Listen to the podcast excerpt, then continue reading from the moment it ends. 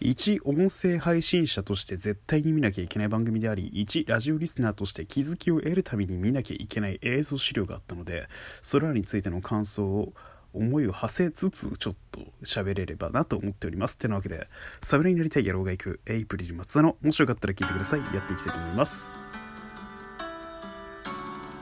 さあ、ってなわけで、その、ラジオリスナーとして見なきゃいけない映像資料、音声配信者として学ぶために見なきゃいけない映像資料とは何かというと、先週の土曜日にやっていた、覗き見ストーリーズという NHK さんでやられている土曜日の夜10時に放送されているドキュメンタリー番組のようなものがあるんですけれどもそれでじゃあ一体音声とかラジオに関する何をやっていたのかというとなんとですね今まで以上に前代未聞の出来事というかありえないというか大快挙なんですね「オールナイトニッポン」を作る現場に NHK が取材を申し出て取材を敢行したというこの衝撃の事実がいわば要は日本放送協会と日本放送っていうところとラジオとかテレビの歴史で見たらすごいんですよ NHK って。テレビ放送の開始と同時にラジオも開局させたというのが NHK さんのやった大快挙でそれの後に続いた日本放送ていうしかも「オールナイトニッポン」っていうもう30年とか40年にわたってやられている番組の歴史の一端に迫ったわけでございますそれって何がどうすごいのよっていうのを伝わりづらいと思うんですけど本当にただただこれは本快挙っていうだけで日本の要は放送の歴史を作っていく者同士が別の垣根を越えてやり合ってるっていうかお互いのために歴史的な資料を残したっていうのがすごくて。で実際そこでは主にどういった取材をするのかというと「オールナイトニッポン」の中の作戦会議企画会議のようなところとかそういった事務的なもの局面について携わっていくっていうのと例えばラジオ局っていうところにはですねレコード室という施設があってそのレコード室からそのリクエストナンバーを探したりとかかける曲を探したりとかそういったことをやっているんだよっていうところと最近でしたらやはりウェブ戦略の広告クリエイティブなことをやっているんだなっていうその伝え方っていうのがあってあの「新エヴァンゲリオン」が公開された時に特別編の「オールナイトニッポン」があったんですよ「新エヴァンゲリオンオールナイトニッポン」っていう。新エヴァンゲリオンに関しての「オールナイトニッポン」をしていたんですけどその時にツイッターのトレンドにどうやって食い込ませるかただリツイートするだけではダメだじゃあもっとこういう方法で押していった方がいいよねって言ったようなことをやってたりしててもっと緻密かつ各々の細かい動きだったりっていうところが分かるし何よりこれがすごいところはラジオっていうのはパーソナリティの腕だけではなくてそれをパーソナリティを支えるスタッフたちの工夫とかっていうところが分かったりしてて例えば yoasobi さんがやられてる「オールナイトニッポン」で綾瀬さんがトークをする際にその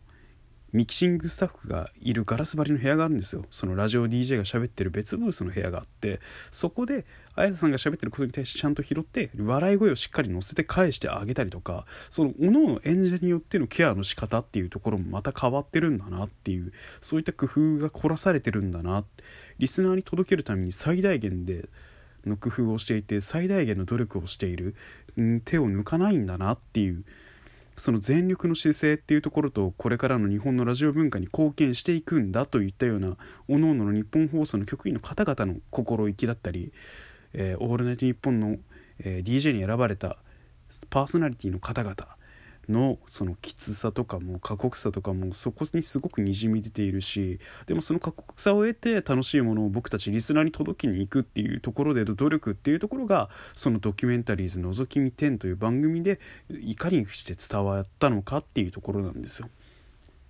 で僕もラジオをかれこれ聞き始めてもう34年とかないし5年ぐらいになるんですけど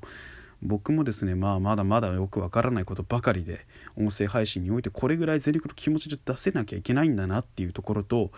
決して惰性とか感情にとらわれずにやり続けなきゃいけないんだなっていうのを学んだっていうところはすごく大きな資料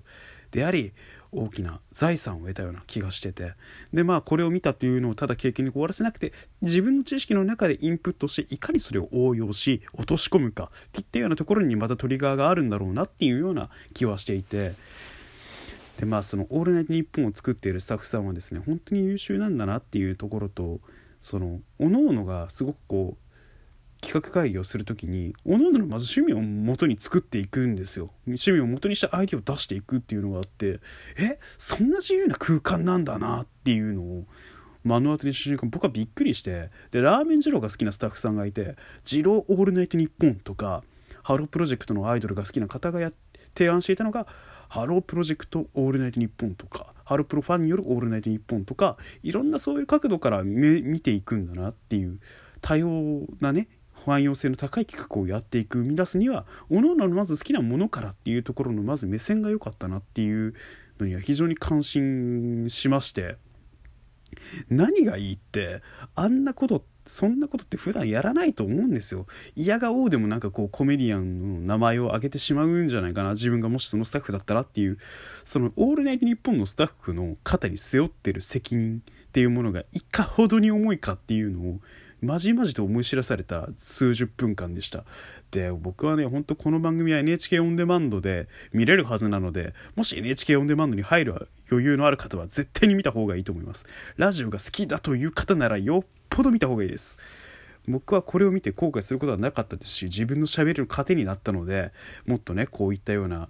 いつかそういう大舞台で喋れるような度胸と知識と技術を身につけながら一歩一歩邁進できれば慢心することなく邁進しつつ前進できればと思ったような次第でございます。てなわけでここいらで終わりたいと思います。侍になりたい野郎が行くエイプリル松田のもしよかったら聞いてください。ここで終わろうと思います。それではまた。